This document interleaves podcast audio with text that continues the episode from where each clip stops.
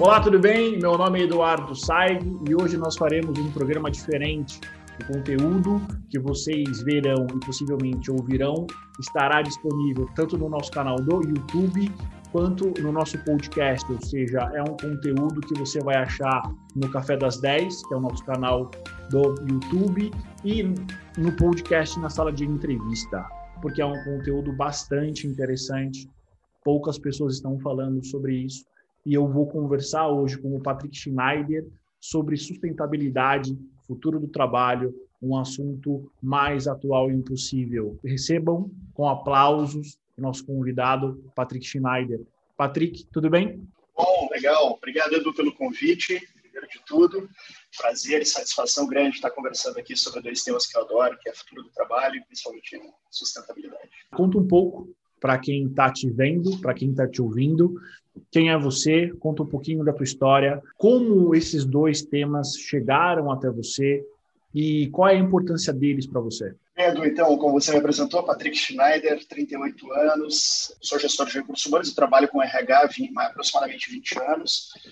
É, sou um militante da área de recursos humanos e colocar recursos humanos a falar de, de temas dentro das organizações, em ambientes de debate, ambientes de diálogo também, colocar papel de RH em outro nível dentro das organizações. E sou formado em Direito e tenho algumas especializações em negócios, voltado para negócios. Sou mestre em sustentabilidade, recém defendida a minha dissertação no final de 2020, então uh, o mestrado em sustentabilidade me conectou ainda mais com o tema futuro do trabalho, que é um tema que eu já venho uh, pesquisando, estudando já há alguns anos, uh, porém me colocou isso no nível acadêmico e com, com meat on the bone, eu digo sempre, porque colocou um colorido diferente, já haja visto que, além de ser um direito fundamental do ser humano, o, o trabalho e o trabalho decente, já introduzindo muito do que a gente vai falar aqui hoje, a questão da sustentabilidade do planeta também pode estar ligada diretamente a, a essa questão.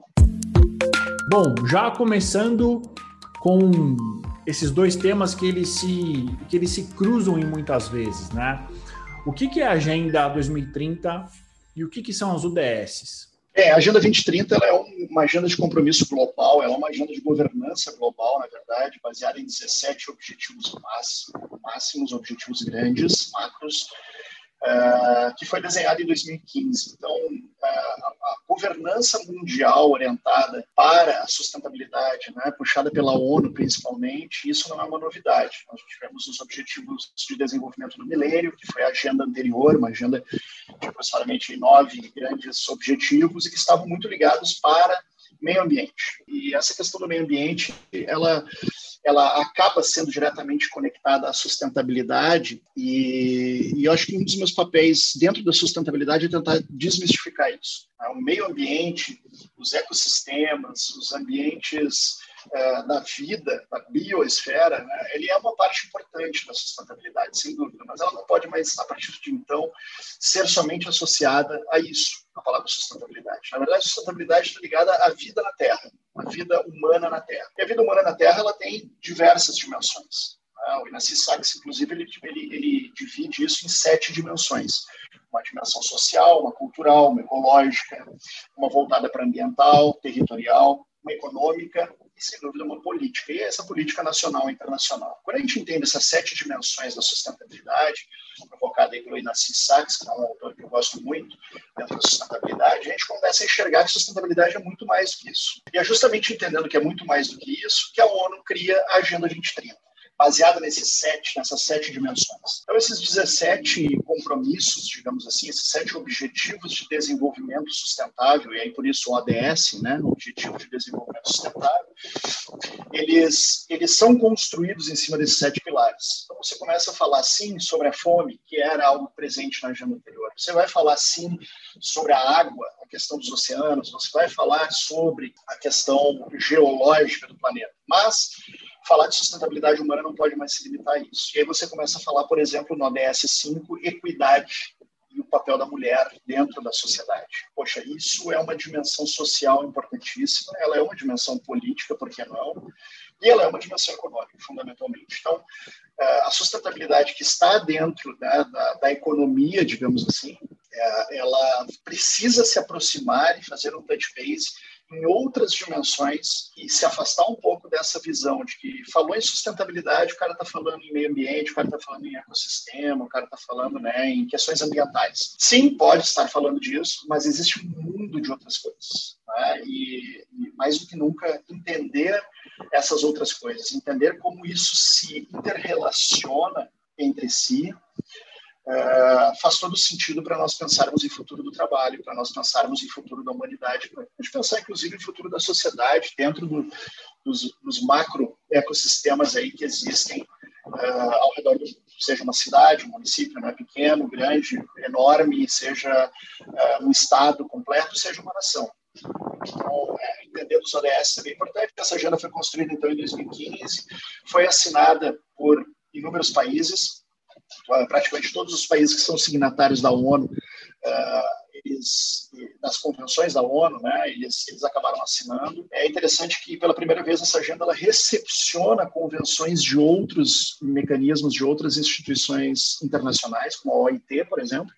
Então, quando a gente pega o ODS 8, né, que é o meu foco de pesquisa ah, nos últimos anos, gente pega o ODS 8, que fala de trabalho decente e crescimento econômico, nós estamos falando basicamente de convenções da OIT. Inclusive, uma das grandes, um dos grandes objetivos da OIT na última década talvez tenha sido a busca pelo trabalho decente. O, o que, que é o trabalho decente? Explica para a gente isso.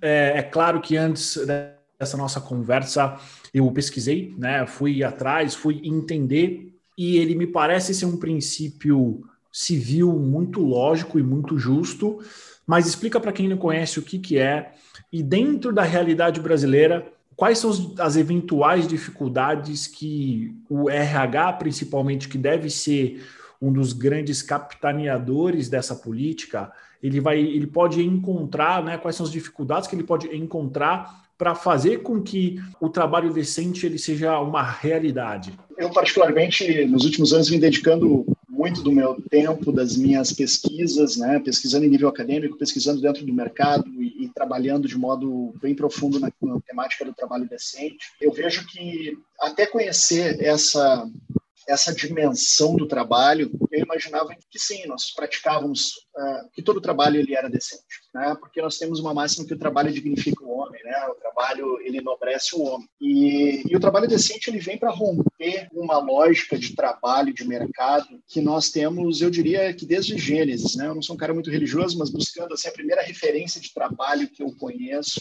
que né, nas minhas pesquisas foi justamente quando Adão é condenado de que do suor do seu rosto comerás o seu pão. Né? Então, a partir dali, como um castigo, isso veio sendo reproduzido ao longo das, dos séculos, ao longo das décadas, dentro do mercado, seja em nível nacional ou internacional. Então, o trabalho ele ainda está muito atribuído, né? muito atrelado a uma questão ligada a sofrimento, compromisso, dificuldade, desafio, e o trabalho decente veio para romper com essa lógica, fundamentalmente. Esse é o primeiro statement claríssimo assim, do trabalho decente. O trabalho ele deve ser um catalisador das competências, das potencialidades humanas. Então, quando isso pode ser aplicado em diversos, diversos níveis de esfera. Por exemplo, uma linha de pesquisa que eu tenho há 12 anos é voltada para a inclusão social através do trabalho para PCDs. Quando você olha PCD, você pode enxergar a cota, e aí você está dando as mãos a Adão lá atrás, né? quando acontece em Gênesis essa passagem, ou você pode estar olhando a inclusão social da pessoa com deficiência, ou você pode estar olhando as potencialidades da pessoa com deficiência ao entrar dentro de uma organização. Todo ser humano carrega em si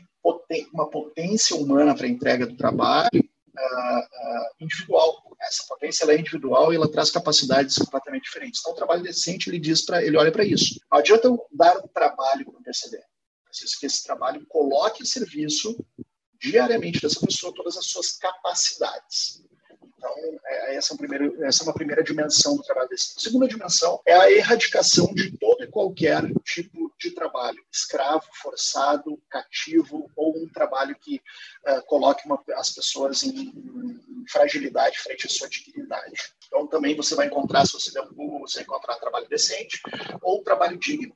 As duas expressões elas são uh, convergentes e, e, a mesma coisa, praticamente, à luz da, da Agenda 2030 e, e, e, também da ONU, da OIT e dos grandes órgãos aí internacionais, grandes instituições internacionais que, que endereçam, né, ou encarregam essa, essa bandeira. A dignidade do ser humano ela precisa ser preservada em qualquer atividade a ser desempenhada uh, no universo laboral. Ter o serviço, a ocupação a partir de, de, crianças, a partir de pessoas que estão subjugadas por a sua condição social, uh, pessoas que estão uh, sendo, talvez até aqui, assediadas dentro dos escritórios, do ambiente organizacional mais tradicional, tudo isso acaba ferindo o trabalho decente. Então, essa segunda dimensão está ligada muito fortemente a, a, acabar, a extinguir, extirpar esse câncer que é o trabalho forçado. Né?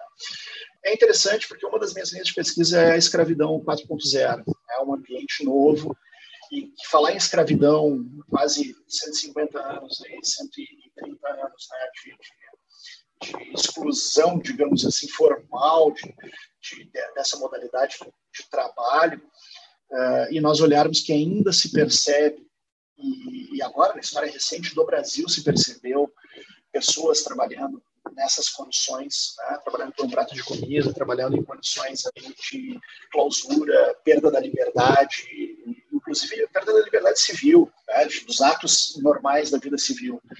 Uh, ainda demonstra-se um grande desafio, sem dúvida, Brasil para muitas outras, outras outros países do mundo. Né? Se nós olharmos a questão do refugiado hoje, em vários países que se dizem refugee friendly, né, que recebem refugiados e e dá a cidadania, se percebe muito uma, a presença do trabalho forçado nesses países. Então, é, é uma, é uma realmente uma temática que, que precisa de atenção dentro da dimensão trabalho decente. Se nós olharmos a terceira dimensão e, e vermos, percebermos que ela está ligada à liberdade sindical e de representação.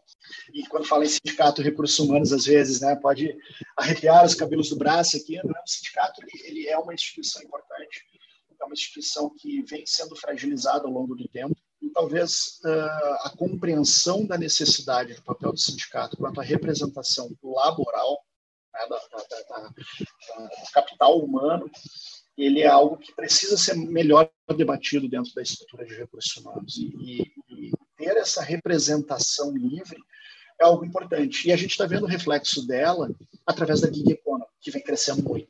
Né? Então, você tem um ambiente de gig economy onde o sindicato ainda não entendeu como entrar numa fintech, não entendeu muito bem como entrar numa estrutura de entrega logística. As empresas também, opa, enquanto o sindicato não vier, tá tudo certo, né? tá, tá, tá numa condição uh, boa, saudável. Porém, a gente começa a ver insurgentes dentro desses grupos. Né? Agora, recentemente, durante a pandemia, se viu um movimento, uma tentativa de um movimento paratista, de paralisação nacional dos motoboys, né, dos, dos, entregadores. Não sei se motoboy é o melhor termo, mas entregadores ligados à gig economy aí por aplicativo. Se há um sindicato organizado, opa, só um pouquinho, vamos conversar, vamos entender, deixa eu, deixa eu entender qual é a pauta por trás disso, né? deixa eu entender o porquê a necessidade de uma greve, então, discutir, botar à mesa e à, e à luz do dia essa, esses elementos ligados à representação sindical é importante para o trabalhador, mas fundamentalmente para as organizações também. As organizações podem ter aí um, um ambiente de vantagem importante, leverage aí importante para mover essa, essa roda. Então, ter uma livre representação é um elemento do trabalho decente. E a quarta dimensão aqui do trabalho decente, que eu, que eu enxergo como uma dimensão muito, mas eh, muito uh, importante no que diz respeito ao ser humano, né, a questão voltada para o desenvolvimento sustentável da pessoa, desenvolvimento humano sustentável, ou seja, crescimento econômico, possibilidade né, de sair de subsistência, a questão do desenvolvimento intelectual, que haja, ocorra a possibilidade dessa pessoa entregar a, a sua contribuição para a organização, mas as organizações também poderem desenvolver essas pessoas. Hoje já existem muitas empresas no mundo tech que vêm se posicionando como alumni. Né? Ou seja, eu não vou mais buscar o profissional, o programador XYZ no mercado, porque o algoritmo que eu estou desenvolvendo ou a frente de trabalho que eu estou desenvolvendo não existe no mercado. Então, a partir do processo de inovação, eu trago pessoas que podem não ter é, trabalhado antes com isso, tem minimamente uma alfabetização técnica, e eu consigo aqui moldar essa pessoa a partir dos desafios que eu tenho, ou moldar o conhecimento dessa pessoa. Isso tem acontecido por uma necessidade, é um trend que está trazendo aí uma necessidade do mercado. Mas como levar isso para as outras organizações? Como levar isso para o agro? Como levar isso para as, as, as, as, demais dimensões industriais, né? ou uh, que precisam tanto de novas cabeças para falar de indústria 4.0, por exemplo. Então, o trabalho decente ele vem com essas quatro dimensões fundamentais para poder mover o trabalho para um, um, outro andar, um andar de dignidade, um andar de respeito, sem dúvida nenhuma, nas relações de ambos os lados. Patrick, para quem não conhece, o que, que é a gig economy? Existe Legal. algum tipo de tradução que talvez a gente consiga fazer ou não? Porque é, todo mundo conhece, mas qual é a definição disso? A gig economy é hoje talvez maior a maior ruptura que nós tivemos com o trabalho nos últimos anos, nas últimas décadas, talvez, né? talvez ainda no século estamos aproximando cada vez mais para o céu. Se nós traduzíssemos literalmente, seria a cultura do, do bico, né? Gig economy seria a economia do bico, ou seja, eu me aplico para fazer uma atividade pontual posso ter ou não um registro CLT, e invariavelmente aqui na Gig Economy nós temos uma predominância de não representação pela CLT, então também é um outro elemento que talvez recursos humanos tenha a possibilidade de hoje de ruptura, que é, ok, qual é o impacto trabalhista disso? Bom, a Gig Economy ela vai ter, sim, muito risco trabalhista, mas também vai ter uma, exponencialidade carregando em si é, muito grande, tanto para quem adere como profissional, como para as organizações que vêm aderir, empresas que estão se valendo desse, dessa modalidade. Então, por que a cultura do bico? Né? Hoje, um profissional ele pode ter uma carreira, ele pode se, ter uma vida confortável, eu diria até, fazendo multipapéis. Em Londres esse esse conceito ele, ele estourou assim, né? são aqueles profissionais que se dizem bom pela manhã eu sou professor de música numa escola de música à tarde eu dou aula de yoga e à noite eu toco no barzinho né? ou eu, eu, eu, sou motorista do, de aplicativo pela manhã, à tarde eu estou, sei lá, atendendo numa padaria, trabalhando numa padaria, colocando algum conhecimento que eu tenho lá uh, de planificação a serviço disso, ou confeitaria, enfim, e à noite eu recebo pessoas no Airbnb, na minha casa né, num, num co-living. Então, a, a Gig está ligada a isso, é, é, eu não mais me prender a dizer, bom, eu sou um bancário e vou ser um bancário até o fim da minha vida, porque é uma instituição sólida, consistente, confortável e que me traz segurança. Uh, as carreiras, elas passaram a, a, tomar uma dimensão, eu uso muito aquela figura daquele brinquedo uh, de parquinho, né, que são vários cubos, que, vários nichos que a criança vai agarrando num, pula para o outro, através, daqui a pouco está dentro, daqui a pouco está fora, está indo de lado, enfim. A carreira tomou uma dimensão que já não é mais linear e a Gig Economy veio para mostrar isso de, de modo muito significativo. Hoje, sem dúvida, se nós olharmos o número de profissionais ligados à indústria de mobilidade urbana via aplicativo, de logística via aplicativo, de diversos outros serviços aí, como o Dog Hero, por exemplo, né? agora no final do ano, as pessoas precisaram aí de de algum cuidador canino ou para um gato, enfim, e, e pô, os pets, e, e isso está muito ligado. Pessoas que dizem, olha, eu vou estar por aqui e eu cuido sem problema nenhum. Tá? Uh, Airbnb, da mesma forma, tem um quarto sobrando, quero fazer um co-living. Então, tem muita gente hoje que está partindo para essa dimensão. Até porque ser motorista de aplicativo, fazer a entrega uma cadeia logística por aplicativo me permite ir atrás do meu sonho, ou ainda um último grito aí organizacional do propósito, né? Eu, sei lá, gosto de pintar, gosto de escrever poemas e tal, mas não consigo, infelizmente, é, no Brasil ter essa uma condição que atenda às minhas necessidades financeiras com esse tipo de prática. Eu posso tornar isso um projeto de maior longo prazo e conseguir monetizar atividades que sustentem isso. Não consegui explicar, Edu? Conseguiu. É, gostei muito da sua tradução, a, a cultura do bico, né? É, e aí, uma coisa que sempre me vem à mente é que essas possibilidades elas sempre existiram. Eu acho que o que mudou é a aceitação da pessoa, da própria pessoa em ela é, não esperar, por exemplo, ela se aposentar de um cargo corporativo ou de uma empresa para ela começar a fazer as atividades que ela gosta de fazer, né? Acho que esse é o primeiro ponto. E o segundo ponto, que é tão importante quanto o primeiro, é a própria sociedade aceitar isso. Do tipo, poxa, ele não é só advogado, ele é advogado e ele é pintor, né? Exato. Então, acho que a gente acaba tendo uma unicidade de pensamento que está sendo construído, né? Eu acho que isso deve demorar ainda um bom tempo para se tornar uma cultura universal, mas é algo que já está acontecendo e que nós estamos vivendo. Agora, Patrick, a, a grande pergunta é: qual é o papel do RH em tudo isso? Quais são os desafios? É, você já tocou, já trouxe alguns pontos interessantes. E aí, principalmente em termos de Brasil, eu acho que a questão sindical, que é a nossa questão legal e fiscal, possivelmente é algo que deve é, não atrapalhar, mas deve ser um desafio interessante para que todo esse contexto ele se realize de uma maneira uniforme. Acho que o grande desafio para recursos humanos, Edu, é nós conseguirmos, como profissionais de RH, entrarmos deep dive nesse novo mundo.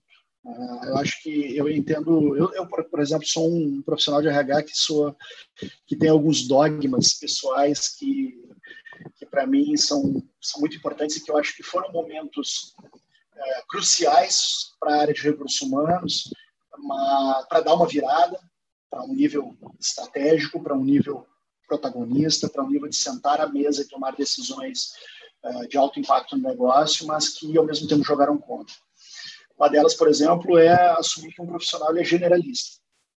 Então, o generalismo em recursos humanos foi uma derrocada da área de RH. Né? Então, eu, eu, acabo não me especializando em nada ou em pouco e acabo atuando em muitas coisas. E às vezes o generalista é aquele que senta à mesa para uma tomada de decisão e ainda vem com good guess, né? vem com aquele bom palpite ou com aquele bom chute às vezes isso foi um, algo que foi uh, funcionou por um tempo, mas não funciona mais. Então, uh, o que eu quero dizer é que recursos humanos é a primeira fronteira que tem é se especializar em mercado, se especializar em ambiente laboral, entender essas facetas. Pô, trabalho decente está desde 2015, está desde 2015 nessa agenda global. O Brasil até 2020 é, foi signatário, né? até 2019 final, Pagares das Luzes de 2019 para 2020 foi signatário da Agenda 2030. O governo Bolsonaro, então, abriu o simão da Agenda 2030 como signatário, como estratégia, por outras estratégias nacionais.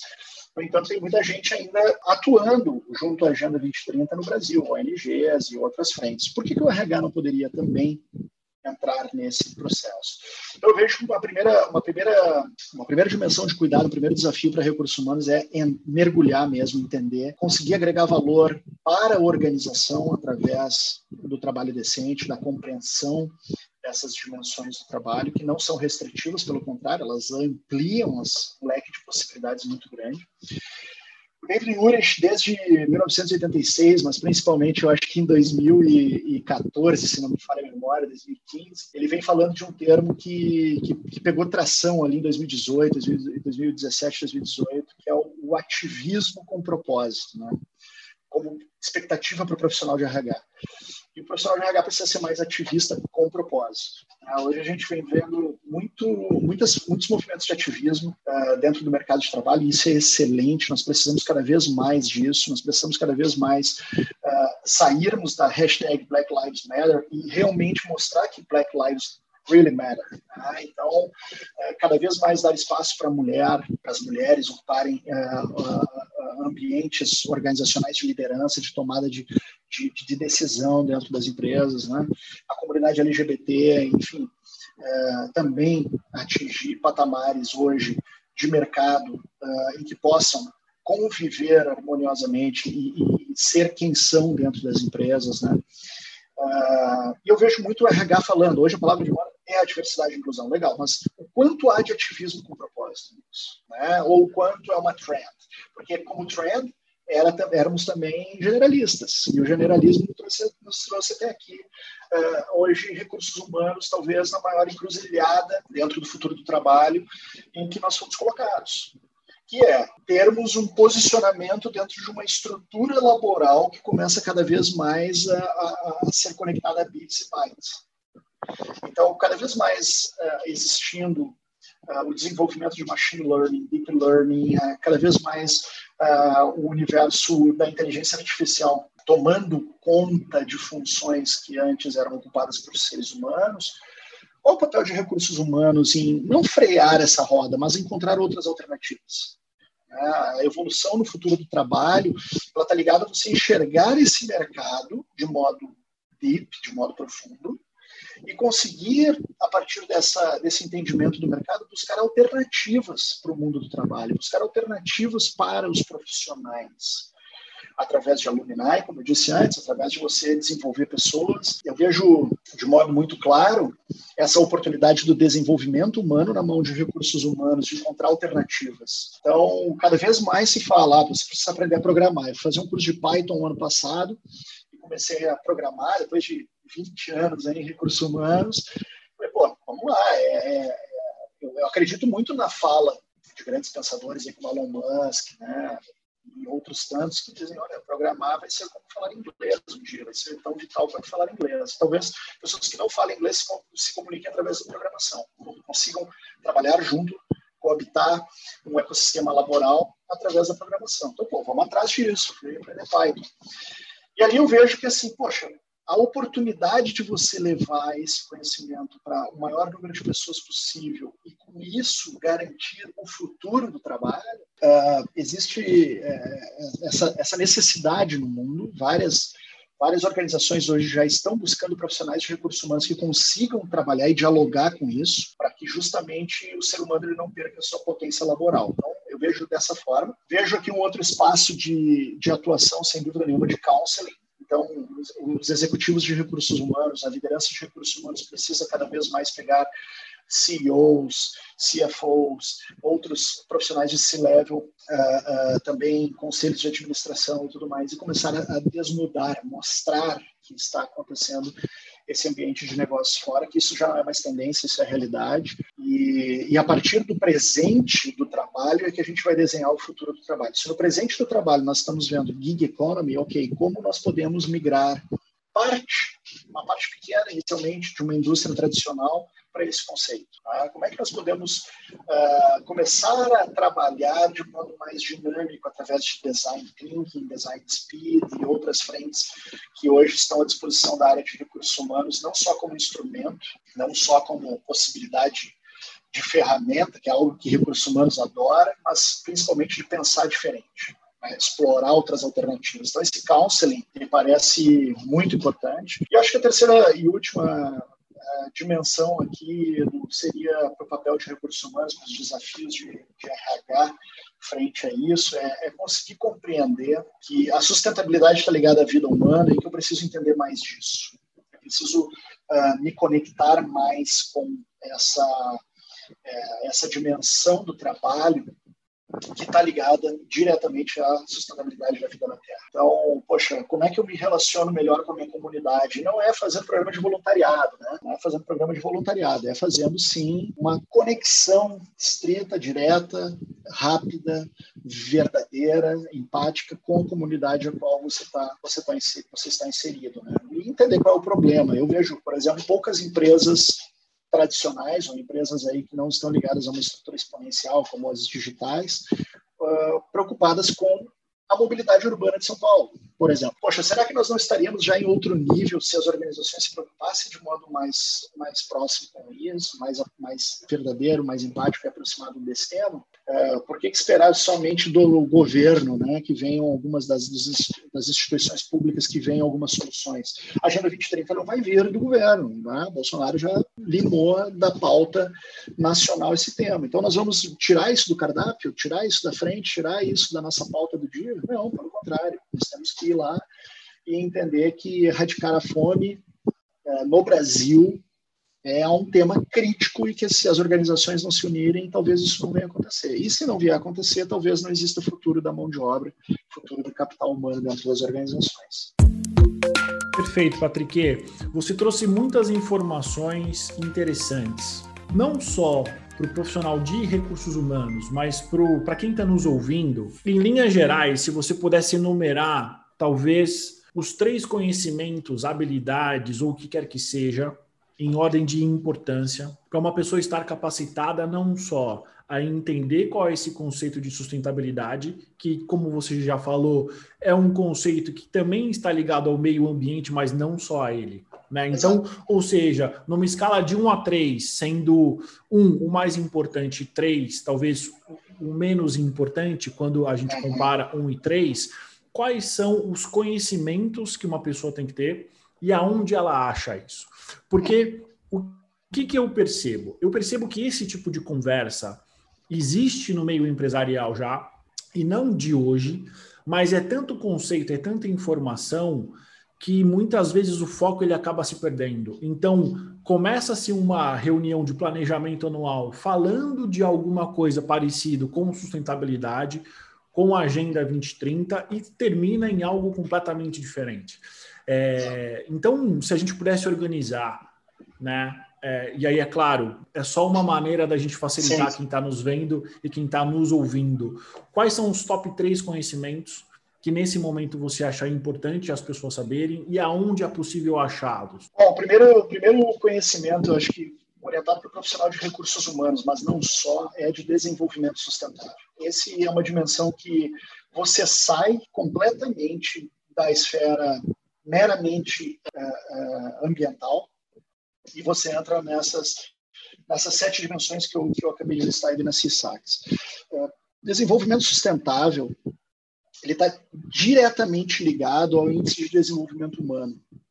Inclusive, o pai desse conceito, né, de, eu, eu, eu acabo atribuindo a paternidade a ele, mas, na verdade, desenvolvimento sustentável vem de uma dessas reuniões globais, né, de, um tratado chamado na, na, na, uma, dessas conexões, que foi o, o, o Tratado de Brundtland, que trouxe esse, pela primeira vez essa fala, desenvolvimento sustentável. Mas foi o Amartya Sen, que é um autor também que eu, eu amo e, e, e assim, é para mim o grande, o grande pensador, um dos grandes pensadores da, da da nossa era, eu diria assim, em desenvolvimento humano baseado na sustentabilidade, ele, ele tem uma obra que, que é denominada Desenvolvimento Sustentável como Liberdade, que é fantástica e eu acho que todo profissional de recursos humanos ele deveria dedicar tempo e ir é, é fundo é, nesse conhecimento. O desenvolvimento sustentável ele nasce originalmente como uma fala de que qual será o futuro que a nossa geração vai deixar para as gerações futuras. Né? Qual é o planeta que a nossa geração vai deixar para as gerações futuras. E isso foi, teve um viés humano muito torto, que, que foi muito para a linha do, tá bom, qual é o planeta que eu vou deixar? Então, quais são os rios, quais são, qual, é, qual é a condição do oceano, qual é a condição das matas. Isso é muito importante, é vital, mas não só isso. Então, qual é o mercado de trabalho que eu vou deixar para as futuras gerações? Quais são, qual, qual, é a relação com o trabalho que eu vou deixar para as futuras gerações? O que, significa trabalho para as futuras gerações? Tá? Então, desenvolvimento sustentável, eu acho que é um, primeiro conhecimento, eu diria que é o, é o, é o master, assim, é o, é o que eu preciso para começar a falar sobre sustentabilidade, eu preciso conhecer. O segundo conceito que, que eu traria aqui, que é importante, talvez não menos importante do que a questão do, do desenvolvimento sustentável é a questão do trabalho decente em si. Né? Eu falei bastante dele, mas eu adicionaria aqui que entender a, a, a questão trabalho decente como uma um grande desafio para a área de recursos humanos no que diz respeito a qualquer organização, seja ela uma microempresa ou uma mega corporação internacional, e que busca a, a orientação para o resultado, para o lucro, né? e não tem nada de feio nisso, mas é orientado para o lucro, recursos humanos precisa começar a entender de que maneira as empresas continuam sendo lucrativas, elas continuam sendo sustentáveis no tempo a partir do trabalho decente, né? sem ferir o trabalho decente, sem, sem colocar uma conotação ainda maior de sofrimento ao trabalho, como foi repetido aí desde a primeira industrialização, a escravidão e outros, outras conexões. Então, essa ruptura me parece fundamental no que diz respeito no que tange a sustentabilidade. E o terceiro, o terceiro conhecimento que eu, que eu vejo aqui como, como muito importante para o profissional de recursos humanos é entender cada vez mais de economia mesmo. E isso está ligado à sustentabilidade, mas está ligado não só, está ligado à sobrevivência da área de recursos humanos futuro. Né? Eu tenho um artigo bem provocativo do passado que, que acabei escrevendo para o LinkedIn, que era o que será da área de recursos humanos quando os recursos não forem mais humanos. E, e tem muita coisa que eu vejo, dentro, que coloquei lá nesse artigo, eu vejo assim de modo singular o papel de recursos humanos como protagonista, mas precisa entender mais de economia. Precisa entender mais, daqui a pouco, de uma economia dana, precisa entender mais de uma economia, de uma gig economy, precisa entender mais de, uh, da economia baseada nos movimentos sociais. Qual vai ser o impacto do início de 2021? Que começa com uma invasão no Capitólio. Qual o impacto disso na economia? Né? Qual o impacto no meu negócio disso? Se for uma multinacional americana, se for uma multinacional que tem relacionamentos com os Estados Unidos. Então, uh, isso é uma novidade para os Estados Unidos, uma crise desse tamanho. Então, até onde isso pode chegar? Fazer esse, esse olhar de foresight, eu acho que é um papel importante da RH, mas não só o foresight pelo foresight, foresight baseado em economia. Hoje eu vejo a palavra foresight, ou essa futurologia, muito também vindo como um trend de RH, um maneirismo em RH. Não. Mas como é que eu faço foresight baseado em dados, baseado em entendimento, baseado em, em elementos aspiracionais? Né? Toda vez que eu, que eu participo de alguma discussão de, de futuro trabalho, eu sou convidado para falar sobre o futuro do trabalho, a primeira coisa que me perguntam é, e que bom que hoje não aconteceu, mas você me pergunta, e aí, a máquina vai roubar o emprego do ser humano? Né? Eu digo, depende depende do ser humano, depende de nós, seres humanos, enxergarmos isso e vermos como na economia a, a máquina está contribuindo e como na economia a pessoa, né, o ser humano, pode contribuir. Eu acredito numa era exponencial de oportunidades a partir da interação homem-máquina. Né, não sou, sou defensor assíduo disso, não, não acredito que vai ser algo como um, um cenário ou uma sequência de Exterminador do Futuro, né? das máquinas aniquilam o ser humano e roubam o espaço. Não, não acredito nisso. Acredito que realmente nós podemos, como humanidade, sim, termos uh, esse entendimento cada, mais, cada vez mais aprofundado e cada vez mais colaborativo. Dessa forma, e conhecendo economia baseada uh, em contexto social, em contexto humano, através economia, eu acredito que são três elementos para se falar de sustentabilidade com consistência e para entender cada vez mais como se relacionar com esse novo mundo da sustentabilidade. Excelente, Patrick. É, é engraçado que nenhum desses conhecimentos está diretamente ligado à área de recursos humanos, né? Então realmente é olhar para fora, né? Aqui no Brasil a gente não só aqui no Brasil, é, mas em linhas gerais no mundo inteiro, quando a gente fala sobre recursos humanos e entender o negócio, eu acho que você trouxe um ponto muito interessante, que é entender de economia. Né? E para você que está nos vendo, que está nos, nos ouvindo, marketing vem de administração e a administração vem da economia. Economia é a base de tudo, sempre foi. E enquanto a gente estiver falando sobre trabalho, emprego, organizações, sempre vai ser. Né? Então, acho que a melhor maneira para não só um profissional da área de recursos humanos ou que queira trabalhar com RH ou das outras áreas entender como é que o mecanismo organizacional funciona, precisa minimamente entender sobre economia e não qualquer outra coisa. Né? É, Patrick, a gente já está chegando já no nosso final. É, existe alguma coisa que você gostaria de falar para esse nosso primeiro programa que eu não te perguntei? Uhum. É, legal, excelente, Edu. Adorei a nossa conversa. Eu, de verdade, eu, eu, não me posiciono como um crítico da área de recursos humanos, pelo contrário, eu sou um profissional de RH militante que uh, acredito numa área de recursos humanos protagonista, com, acredito numa área de RH, primeiro de tudo, que é uh, uma área de estratégia com alto impacto no negócio, sem dúvida nenhuma né, antes de mais nada. E no profissional de recursos humanos, como um agente protagonista de mudança da organização, de atualização das organizações, de levar as organizações para o futuro através do capital humano. Nada do que eu disse aqui eu trouxe é de verdade uma crítica, mas sim uma visão a partir de, de, elementos colhidos ao longo de 20 anos, nos últimos quase 10 aí como gestor de recursos humanos. Então, uh, realmente é um chamado que todos nós profissionais de RH enxergamos aí, possamos enxergar essa possibilidade que está sendo dada, que está sendo ofertada, de nós darmos o próximo passo na nossa área, nas próximas décadas,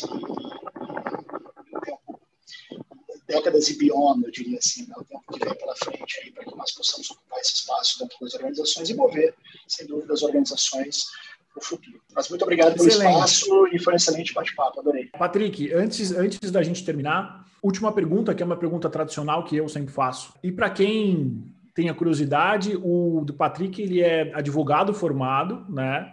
E aí fez uma migração para a área de recursos humanos. Se você não trabalhasse com RH, Patrick, o que você faria? Essa pergunta é do milhão. É uma pergunta canalha, né? Que eu sempre faço porque é, eu acho que é uma pergunta que ela traz algumas reflexões bastante interessantes. Sem dúvida, sem dúvida. Uau, é, eu, eu, eu me vejo é, antes de mais nada, um grande pesquisador, assim, sabe? Eu, desde o início, né, como você falou, minha formação foi em, em direito, mas eu, eu, atuei muito no início como estagiário, logo migrei para recursos humanos e vim, então, desenvolvendo esses quase 20 anos em RH. E, mas eu sempre, eu sempre fui um, ficcionado, a gente pode ver aqui atrás, para quem está vendo no YouTube, né, quem está escutando não vai ter essa possibilidade, mas eu faço aqui audiodescrição, bastante de livros, enfim, eu, eu, sempre fui muito estudioso e, e, e, sempre gostei de pesquisar. Uma das minhas atividades pessoais e, e também profissionais, por que não, uh, é de pesquisa, como pesquisador, né, em, em meio acadêmico. E, e, eu, se eu não trabalhasse com recursos humanos, eu acredito que eu trabalharia com pesquisa e popularização uh, e valorização da pesquisa. Hoje eu vejo que existem um número muito grande de pesquisadores no Brasil, um número de pesquisadores que são reconhecidos muito mais internacionalmente do que dentro do Brasil, uh, e que poderiam estar desenvolvendo, por exemplo, uh, elementos para a gente contornar essa crise pandêmica que nós estamos vivendo e enfrentando. Nós temos muitos pesquisadores que estão trabalhando nisso.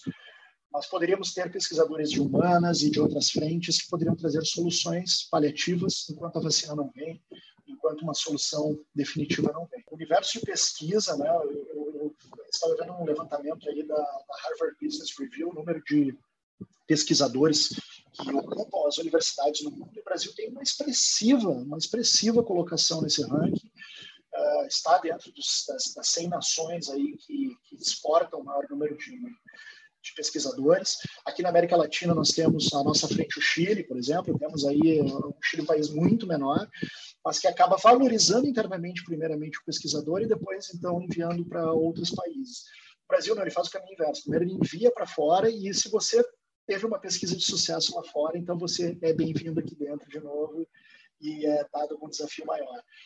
Uh, então, eu, eu acredito que se não trabalhasse em RH, trabalharia, trabalharia em pesquisa e uma das minhas, minhas militâncias seria colocar o pesquisador no, no local que ele merece, sem dúvida nenhuma. Excelente, Patrick. Obrigada pelo seu tempo. Para quem está nos vendo e para quem está nos ouvindo, essa é a primeira série de uma, de uma série de conversas que nós teremos com temas super interessantes. Eu quero te agradecer mais uma vez.